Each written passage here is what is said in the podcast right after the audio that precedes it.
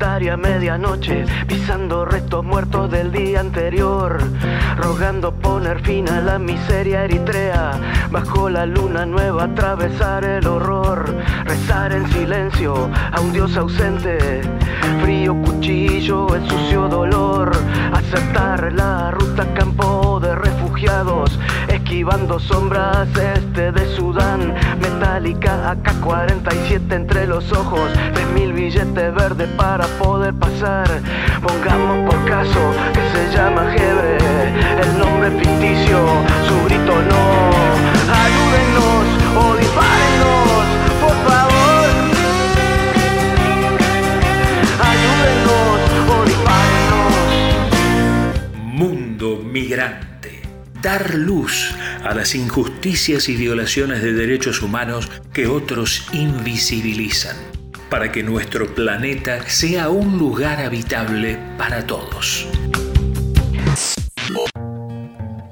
Hoy se inicia con esta entrega el segundo ciclo de Mundo Migrante Luego de los 10 audiovisuales producidos a lo largo del año 2021, este segundo ciclo tiene como objetivo poder desarrollar una suerte de balance de las situaciones más graves de las migraciones forzadas y poder conversar con el doctor en filosofía del derecho Javier de Luca sobre no solo lo ocurrido, sino las perspectivas del drama de los migrantes forzados en las distintas regiones del planeta.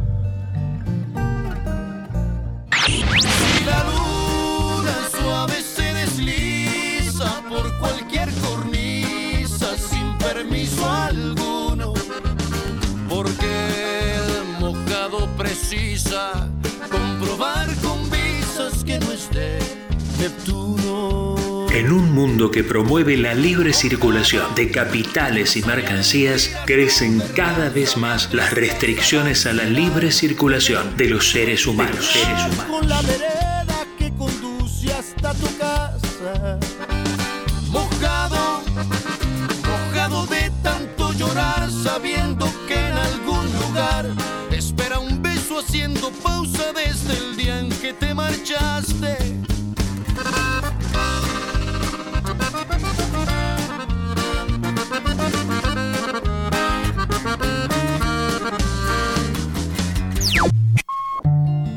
Somos testigos de una paradoja nunca vista en la historia de la humanidad. Mientras que billones de personas se han visto efectivamente paralizadas por la pandemia del COVID, otros cientos de millones han tenido que desplazarse dentro del territorio de sus propios países o intentando llegar a otras fronteras. Estas son las palabras del director de la Organización Internacional de Migraciones, Antonio Vitorino, como introducción al informe de situación de las migraciones y sus obstáculos en el mundo como síntesis del año 2021.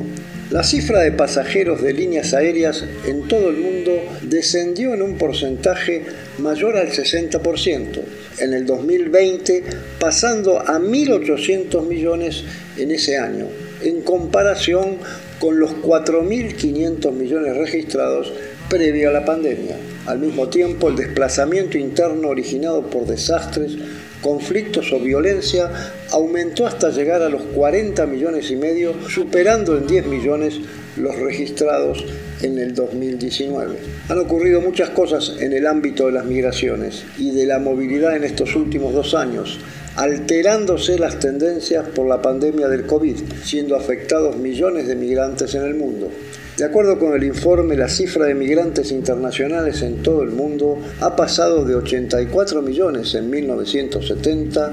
a 281 millones en el año 2020. Si bien cuando se tiene en cuenta el crecimiento de la población, la proporción de los migrantes internacionales ha subido lentamente, pasando del 2,3% al 3,6% de la población mundial. La mayor parte de las personas en el mundo, más del 96%, reside en el país en el cual nacieron. La cifra de migrantes internacionales en el 2020 fue inferior aproximadamente a 2 millones, a lo que en realidad debió haber sido si no hubiera existido la pandemia del COVID. Según la estimación más reciente, en el año 2020 había en el mundo aproximadamente más de 281 millones de migrantes internacionales, una cifra equivalente al 3,6% de la población mundial. Globalmente, el número estimado de migrantes internacionales ha aumentado en las últimas cinco décadas y es cierto que en el 2020 esta cifra fue superior en 128 millones a la de los años 90 y triplicó el número si se compara con los migrantes existentes en 1970. La pandemia del COVID-19 ha sido la más severa en un siglo, con su combinación de alta transmisión, cepas víricas y la gravedad de la enfermedad, obligando a los responsables de la toma de decisiones a adentrarse en territorio previamente desconocido, mientras que el enfoque principal de los gobiernos se ha centrado en responder a la crisis sanitaria mundial por ejemplo, pruebas de dirección fundamentalmente ligadas a la detección del virus, tratamientos de enfermedad y desarrollo y programación de vacunas. Parte de la respuesta ha supuesto cambios drásticos en la libertad de movimientos de las personas alrededor de todo el mundo lo cual ha afectado masivamente la movilidad humana de los migrantes, expresándose en la cifra de vacunados, la profunda desigualdad del sistema de cosas imperante del mundo hace que estos hechos afecten en realidad al fin verdadero de la pandemia, donde por multiplicidad de contagios pueden producirse una nueva mutación que agrave la situación epidémica. Pero en paralelo a esta profunda desigualdad, los conflictos bélicos, las persecuciones étnicas y religiosas y las catástrofes climáticas y ambientales últimamente no se detuvieron con la pandemia y en distintas coordenadas del planeta, como en las fronteras de los países vecinos a Afganistán, luego del triunfo del talibán, o en los países bálticos y la frontera caliente entre Bielorrusia y Polonia, el drama del cierre de fronteras es el mayor impedimento en las migraciones forzosas. Estos son tan solo algunos ejemplos de una larga lista de puntos álgidos en distintas regiones que van desde la frontera sur de México o la odiada de migrantes forzados en África, que arribaron al archipiélago canario entre el verano y el otoño boreal, o los ahogamientos últimos en el Canal de la Mancha entre el puerto francés de Calais y el británico de Dover. En síntesis, la situación de crecientes violaciones a los derechos humanos de los migrantes forzados, la pandemia no fue justamente una excepción. Esta situación se fue agravando, exacerbándose las tendencias xenófobas y mecanismos refractarios de los controles fronterizos hechos por los gobiernos.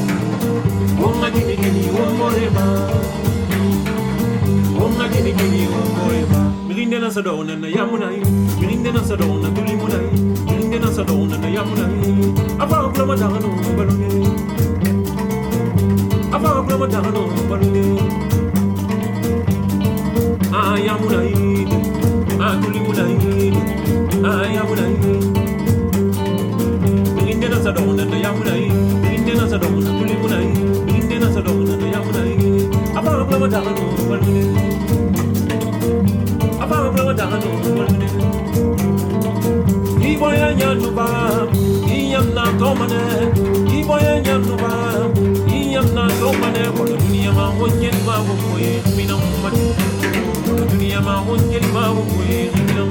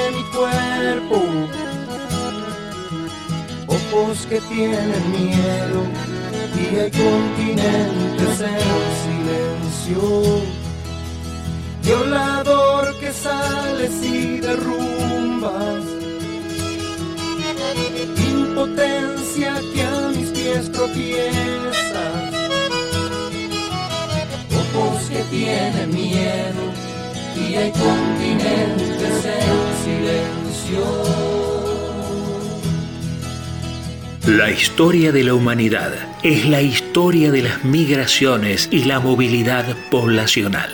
Un mundo igualitario es nuestro norte.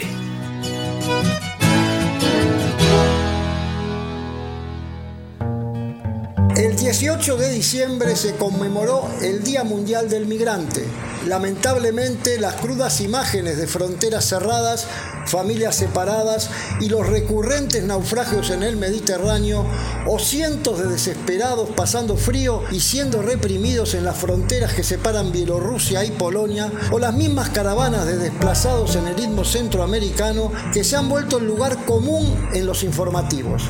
Estas imágenes forman parte de la sobrevivencia de decenas de millones de seres humanos que se han agravado en el contexto de la pandemia del COVID, con distintos puntos en el planeta que son escenarios de un drama global. Ante este escenario preocupante estamos comunicados con el doctor en filosofía del derecho y experto en la temática migratoria, el catedrático Javier de Lucas, para conversar sobre el balance del 2021 y las perspectivas inciertas para un universo cada vez más más amplio de seres humanos que deben huir de sus lugares de origen en busca de una vida mejor. Buenas tardes, profesor. Un gusto poder conversar nuevamente con usted, esta vez en el primer programa del segundo ciclo del 2022 de Un Mundo Migrante. Bueno, buenas tardes y sobre todo enhorabuena por ese éxito de este segundo ciclo del Mundo Inmigrante. Me parece una magnífica noticia que, que lo hayan conseguido y todo mi ánimo para, para ustedes con, con ese magnífico programa. Bien, Javier. ¿Cómo definiría la actual situación en términos globales de los millones de desplazados inmigrantes forzados que por diversas razones políticas, económicas, culturales, étnicas y últimamente ambientales se ven forzados a huir de sus lugares de origen en busca de una vida mejor? Lo cierto es que cuando pensábamos que, habíamos alcanzado situaciones difícilmente empeorables, si me permiten el término, la realidad de este año 2021 nos ha mostrado que, que todo puede ir a peor, desgraciadamente, una vez más. Eh, acentuado además por, lógicamente, la, la, situación de la pandemia de la COVID que, que a los inmigrantes les, les golpea de una manera más dura, si cabe, habida cuenta de su situación de Butler. El, el, cuadro introductorio que, que ustedes al comienzo eh, me parece eh, suficientemente elocuente, pero si me permite, yo quería añadir un dato que quizá a quienes nos escuchan les puede parecer menor y que a mí me parece preocupantemente novedoso, y es el retroceso que se advierte en la garantía de los derechos de los inmigrantes por parte de tribunales de justicia en todo el mundo. Y, me refiero, por supuesto, a, sentencias que los que nos escuchan pueden conocer, desde luego a sentencias muy recientes de, este mes de diciembre del Tribunal Supremo Español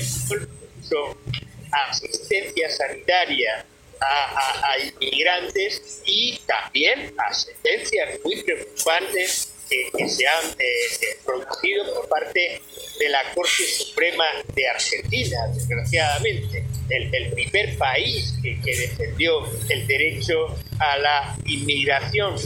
que lo, consagró en su constitución y que hoy, en el que hoy aparece una tendencia que a mí me parece preocupante, por ejemplo, el recurso a la ley de identificación, registro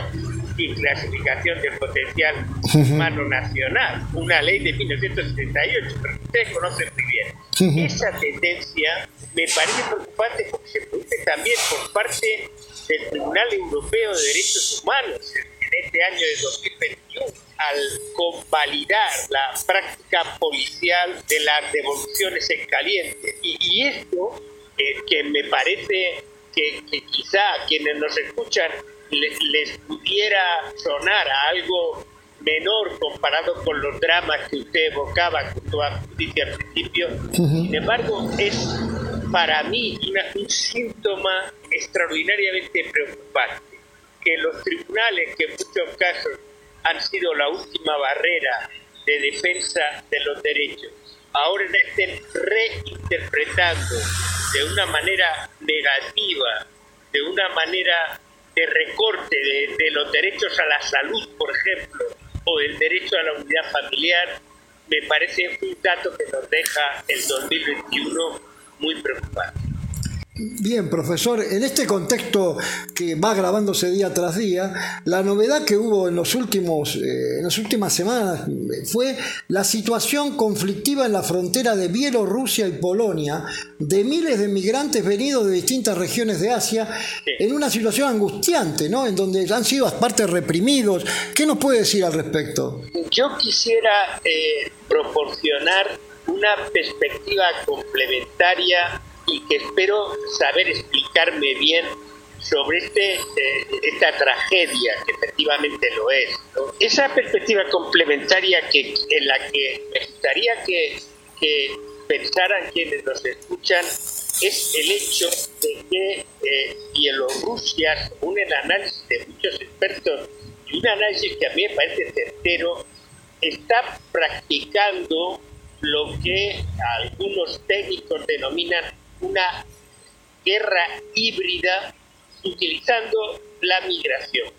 Porque lo que, lo que seguramente algunos de los que nos escuchan no conocen es que una parte importante de todas estas personas que se encuentran bloqueadas en, en la frontera entre Bielorrusia y Polonia han sido traídas en vuelos facilitados por la propia Bielorrusia, que eh, eh,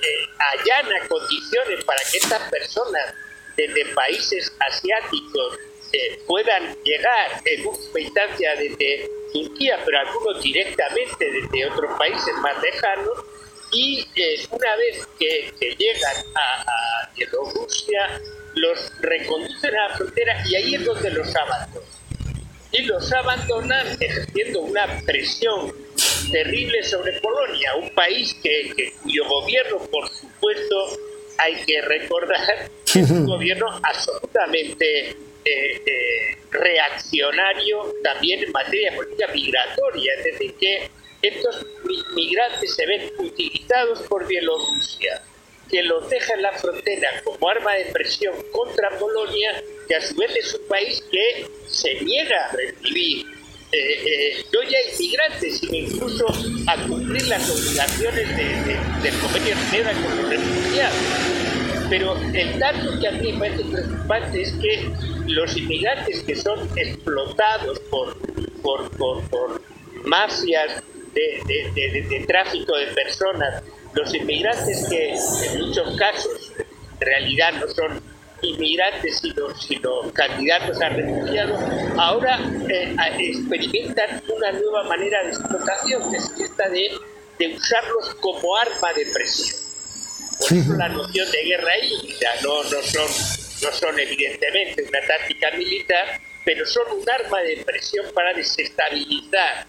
las fronteras y además se utiliza precisamente frente a un país que se distingue por su existencia, su gobierno, no el país, me corrijo, su gobierno, que se distingue por su existencia, es decir, que ahí no va a pasar nadie que no sea querido por, lo, por el propio gobierno polaco. Esto eh, añade tragedia sobre la tragedia y me parece muy certero por su parte poner el foco en esta situación, pero a mí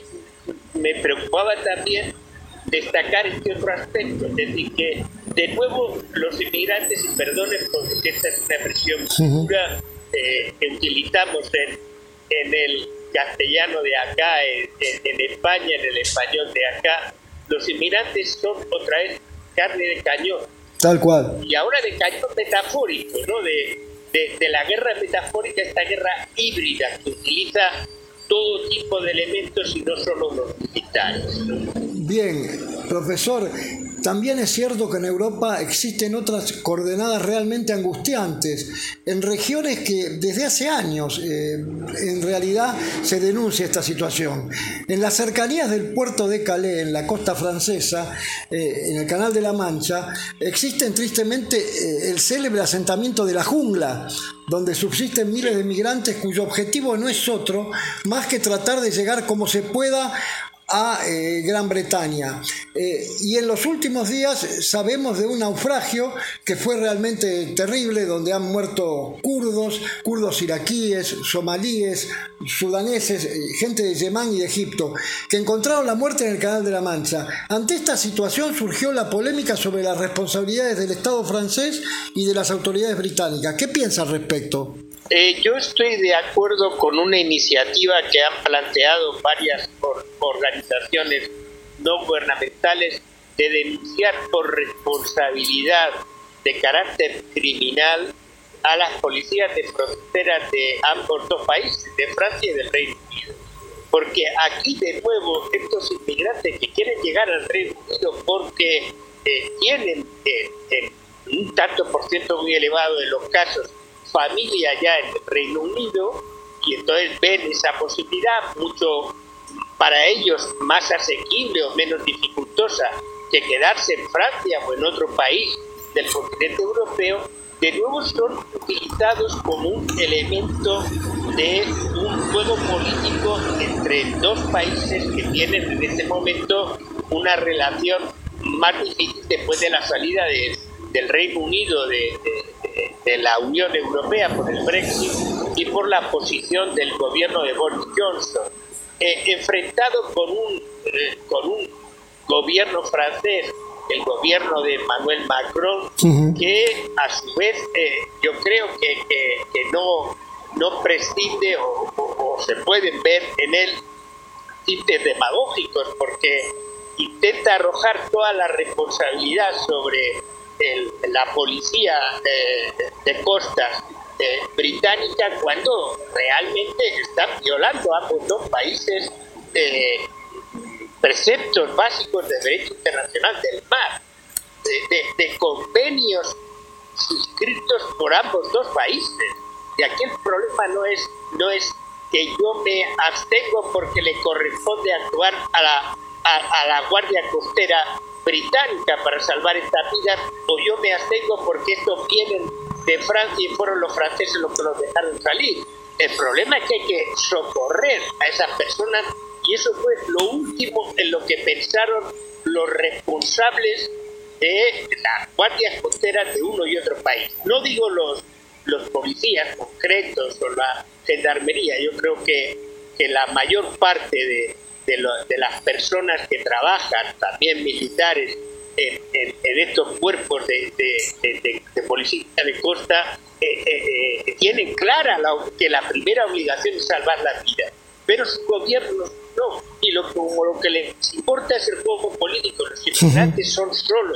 una herramienta, pues se ha producido esto. Por eso yo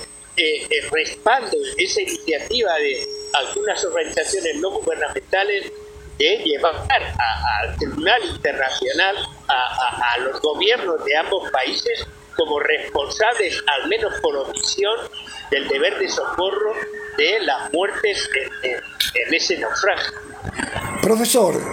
si bien existe una corriente migratoria de larga data entre las costas del África Occidental y las cercanías de las Islas Canarias, en el último año se vivió un arribo masivo de migrantes subsaharianos y en las últimas semanas fue noticia un naufragio donde hubo más de una decena de muertos, entre ellos mujeres, embarazadas y menores. ¿Cuál es el estado de situación de los migrantes en las Islas Canarias y su demanda de poder distribuirse en el resto de la Unión Europea? Digamos que la situación en este momento es menos grave que en el momento álgido que se alcanzó en, este verano casi hasta principios del otoño. Es decir, eh, durante ese tiempo eh, la, la, situación era muy grave porque el gobierno español, y hay que decir que fundamentalmente el Ministerio del Interior, eh, parecía adoptar la misma posición que el gobierno griego, es decir, convertir eh, algunas islas en cárceles, en cárceles donde los inmigrantes se quedan recluidos y eh, que esperan únicamente vuelos o, desplazamientos, fundamentalmente en avión, de expulsión hacia, si no su país de origen, hacia el país a través del cual se supone que han llegado, lo cual exige que en este caso el gobierno español, el gobierno que sea, tenga un acuerdo bilateral con el país de tránsito para poderlos expulsar. Como eso es muy difícil, la situación era terrible, porque iban, iban engrosando cada vez más en las Islas Canarias eh, los inmigrantes que llegaban y que no podían no podían salir, eh, eh, seguir su viaje conseguir un permiso para desplazarse a la península y de ahí poder pasar a, su viaje hacia el país que buscaban de destino. Eh, esta situación que fue denunciada por, por muchas organizaciones no gubernamentales y que finalmente la fiscalía eh, recogió se desbloqueó en el momento en que se advirtió que esa persona no a esa persona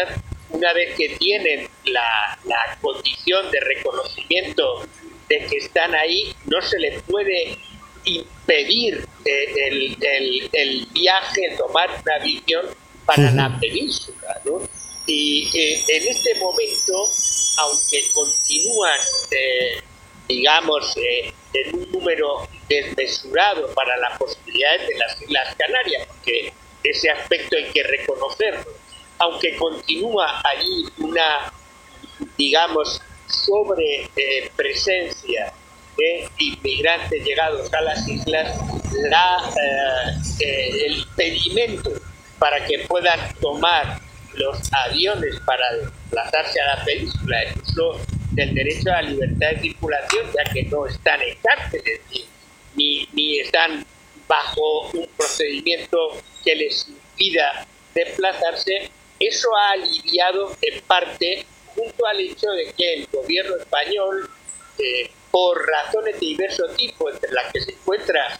la dificultad para conseguir que los países de tránsito acepten devoluciones en gran número de no nacionales, y en ese sentido, por ejemplo, ha sido significativa la negociación con Senegal, en mi opinión, eh, no con Mauritania, Mauritania es un régimen dictatorial y ahí a cambio de dinero se puede conseguir lo que uno quiera, ¿no? Claro. Mandar a la gente, luego Mauritania los mete en una cárcel o los expulsa por procedimientos nada garantistas hacia el, el Sahel, ¿no? Pero, por ejemplo, en Senegal, pues el número de personas con las que, se quería, el cupo que se quería que Senegal aceptara, eh, eh, no se consiguió, el cupo de no nacionales que eh, se quería devolver a, Senegal como país de tránsito, porque desde sus costas sale una parte muy importante, un porcentaje el mayor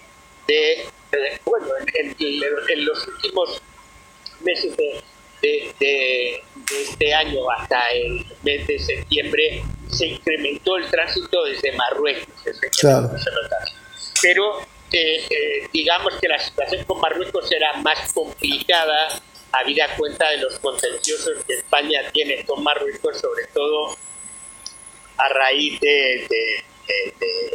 digamos, el problema del Sáhara que fue... Del Sáhara Occidental, por supuesto.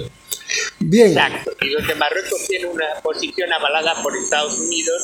que no es la posición que defiende España, que defiende los acuerdos de Naciones Unidas que existen un referéndum con garantía Seguro. y que han sido representados por tribunales europeos a propósito, por ejemplo, de los caladeros de pesca de los que sería, digamos, titular el pueblo saharaui y no Marruecos que se ha apropiado. Tal cual. De manera que ahí la situación es más compleja, más complicada. Bien, profesor, eh, en varias oportunidades nosotros hemos conversado que el continente americano no está exento del drama migratorio, muy por el contrario. El caso de la caravana de migrantes centroamericanos hoy es retenida como novedad en territorio mexicano, que termina cumpliendo un rol de Estado tapón, esa es la novedad, ¿no?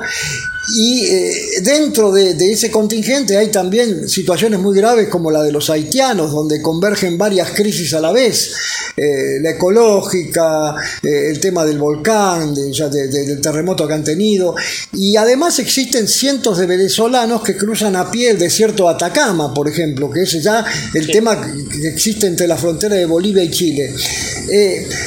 Cada vez existen reacciones más xenófobas en la región. ¿Qué nos puede decir al respecto? Fundamentalmente de la política también de Biden, ¿no? que, que ha subido de una manera enfrentándose a Trump y que de última parecería que, que no cambia en mucho la, la política migratoria.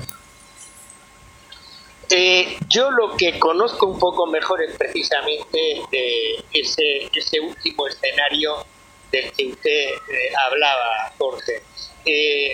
yo comparto el juicio de quienes sostienen que, de hecho, Biden está repitiendo la política de Trump.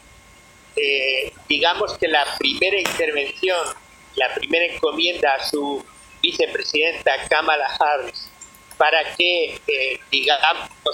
renegociara eh, esa política, sobre todo con México, se saldó con, con un gran fiasco, porque porque no se cambió la, política, el plan de Trump, y de hecho ese plan se está, se está eh, eh, manteniendo bajo el eslogan que ustedes conocen seguro del programa Remain, es decir, quédate, quédate donde estás, no vengas a Estados Unidos, aquí no te vamos a recibir, no, no vas a poder pasar, y además México colabora con una política de López Obrador que pese a otras declaraciones, acepta cumplir, como usted recordaba hace un momento, eh, el papel de Estado tapón, lo, que es francamente incomprensible. Eh, digamos que aquí también influye naturalmente, tanto en otros casos, el hecho de que la política migratoria lo que menos importa son los inmigrantes y lo que importa es eh, el papel que juega en unas negociaciones bilaterales, en el caso de México, pues trilaterales por el acuerdo no solo con Estados Unidos, sino también con Canadá. Y mientras tanto, quienes salen perdiendo pues son los haitianos, son los ciudadanos de otros, eh, de otros estados del istmo centroamericano. Eh, me preocupa mucho, pero estoy expectante la situación que usted recién mencionó al final también eh, del tránsito de, venezolanos a través del desierto de Atacama y de la, eh, de, la política de Chile. ¿no? Es verdad que, la victoria de Boric eh, en, Chile abre algunas expectativas de que la política migratoria de Piñera eh, sea revisada. ¿no? no lo tengo tan claro en la medida en que, eh, digamos, en las últimas dos semanas de campaña electoral,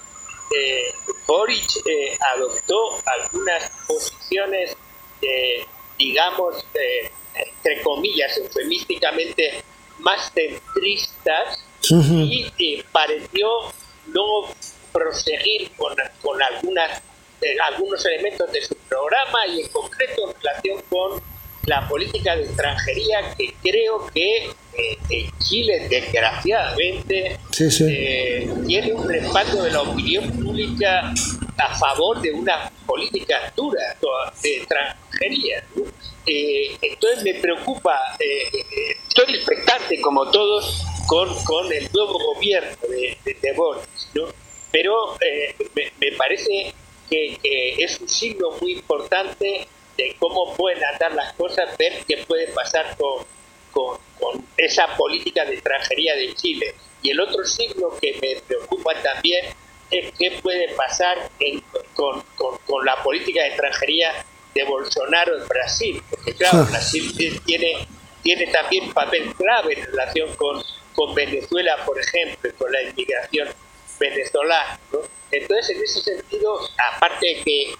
reconozco, como ya he comentado más de una ocasión, que no soy ningún experto en los flujos migratorios en Latinoamérica, soy solo un lector atento y escucho también lo que me cuentan los compañeros expertos de, Argentina, por ejemplo, de, de, Chile también y de Perú sobre cómo están esos esos tránsitos, sobre todo de México, donde, eh, donde tengo algún conocimiento un poco mayor de esa realidad. Tal cual. Bien, profesor, por último, ¿cuáles son las perspectivas de las migraciones forzadas en el 2022 ¿Y cuáles son las acciones aún pendientes para instrumentar por parte de Naciones Unidas e instituciones especializadas en la materia, para ir buscando caminos de resolución de este drama migratorio y poder transformar esta actitud refractaria de los estados y este creciente imaginario xenófobo que se traduce eh, en actitudes realmente refractarias por parte de sectores importantes de las poblaciones? ¿Qué son las asignaturas pendientes que, ve usted de los organismos internacionales fundamentalmente? A ver, la, primera asignatura pendiente eh, es que Naciones Unidas no ha sido capaz, ni siquiera a través del ligero cambio que ha experimentado la agencia fundamental, que es eh, la Organización Internacional de las Migraciones, que ahora se ha convertido realmente en la institución específica y con mayor dotación económica para tratar de impulsar políticas migratorias acordes con las recomendaciones de los pactos del 18, la verdad es que, no se da un paso positivo y yo no veo en el 2022 que se, se vaya a avanzar en esto. Diría que me contentaría con que algunas de las recomendaciones elementales de, esos pactos que tratan de hacer una inmigración eh, segura, legal y ordenada, se fijaran en que la seguridad de todo debe ser para los inmigrantes y no la seguridad en términos del orden público estatal. Que no digo que no sea importante, pero claro, aquí quienes tienen más peligro de seguridad, digámoslo con toda claridad, son los propios inmigrantes. Entonces el establecimiento de seguras y legales para los inmigrantes es lo primero. Lo segundo es la implicación de Naciones Unidas en eh, una política comunicativa eh, eh, en la que yo no veo que esté suficientemente involucrada, porque hay que decir que ese aspecto que usted destacaba y mí me parece importantísimo, es decir, luchar contra la narrativa del odio, luchar contra la narrativa tóxica que domina una parte importante de los medios de comunicación, de la prensa, de la radio y de la televisión. por eso es tan importante un programa como Mundo Gigante. Para mí es importantísimo porque ayuda, es un frente muy importante frente a la narrativa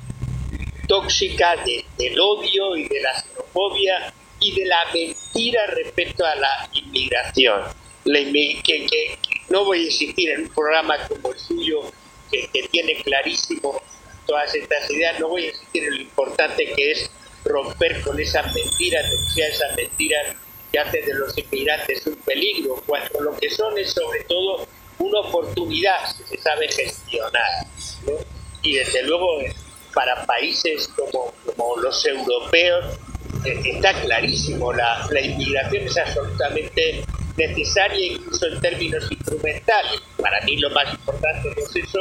sino en términos de respeto a los derechos. Y el tercer frente que me gustaría destacar, que es una tarea en la que las organizaciones internacionales se deberían involucrar, es en conseguir que los tribunales internacionales de justicia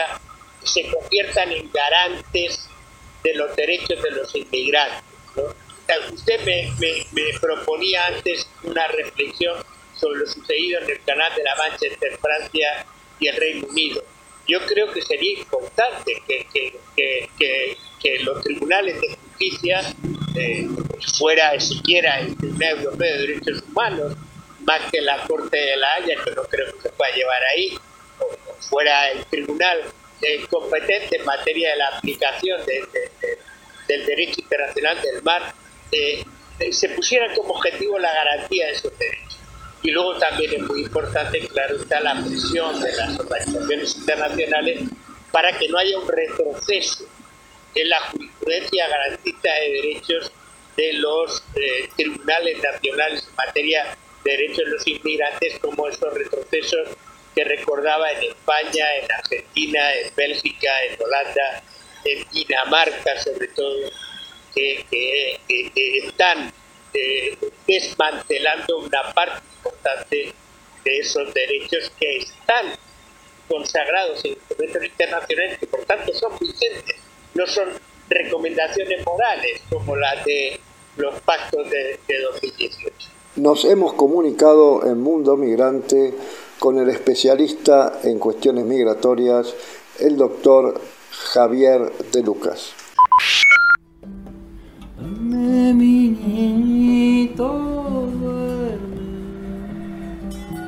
que ese avión que ves pasar hay juguetes y abrigo para Irak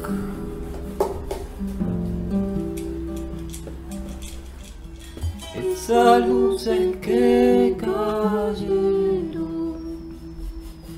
anuncian la Navidad. No te asustes que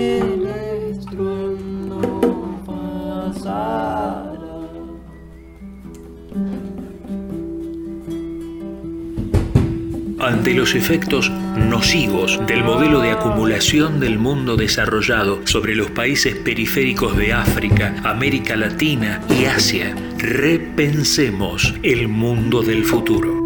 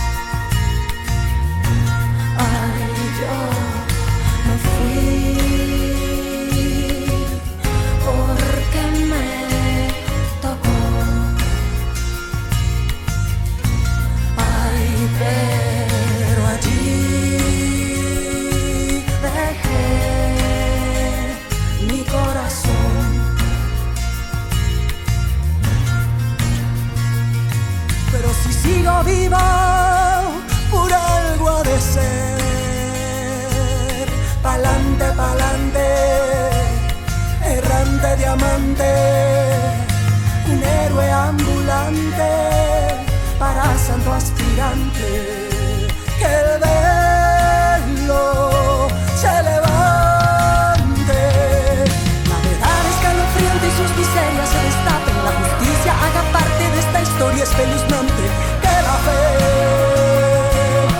radiante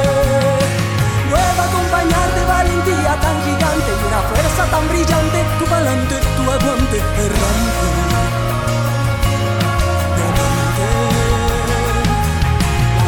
escalofriante y sus miserias se destapen. La justicia haga parte de esta historia espeluznante. Que la fe radiante fuerza tan brillante. Tu balante, tu aguante errante.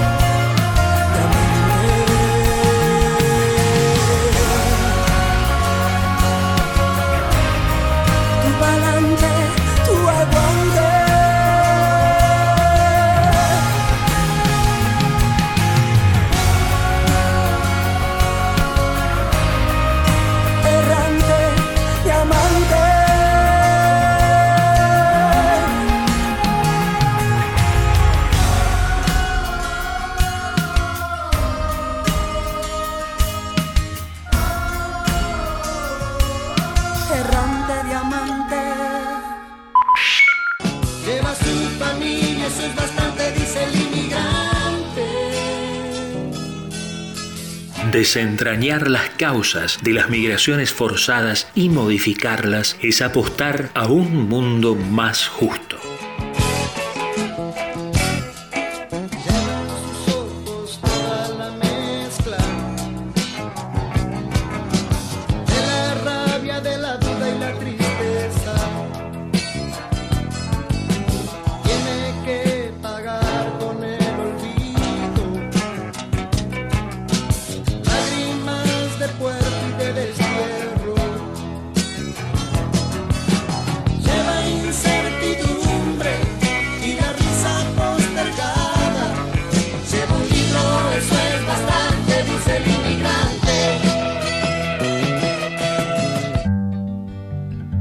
Bien amigos, llegamos al fin de la primera entrega del segundo ciclo de Mundo Migrante, donde pudimos a modo de balance conversar con uno de los más relevantes especialistas en la materia migratoria, con el objetivo puesto no solo en el análisis del drama de las migraciones forzadas, sino con el firme propósito que es posible y necesario un mundo donde las persecuciones, la discriminación y la xenofobia sean desterradas. Los invitamos a reencontrarnos en la última semana del mes de febrero, continuando con el próximo capítulo del nuevo ciclo de Mundo Migrante. Hasta pronto.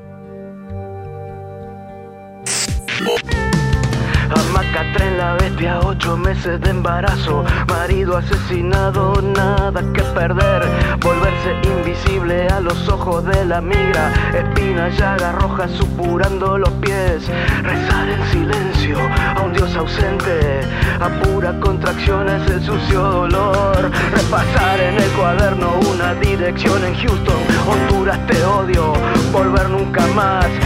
maldiciendo que reviente coyote, mala entraña, aguántate hijo mío hasta poder llegar, pongamos por caso que se llama María, su nombre es ficticio, las lágrimas no, ayúdenos o dispárenos,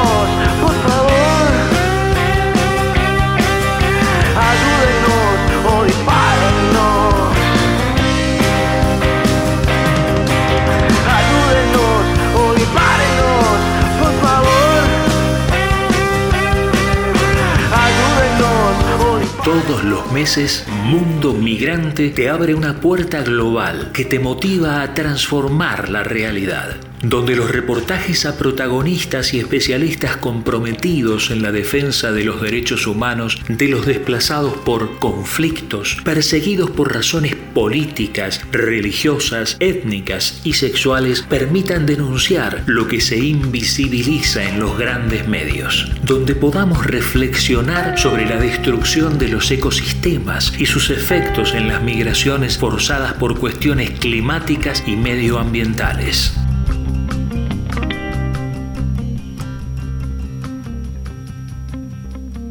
Bye.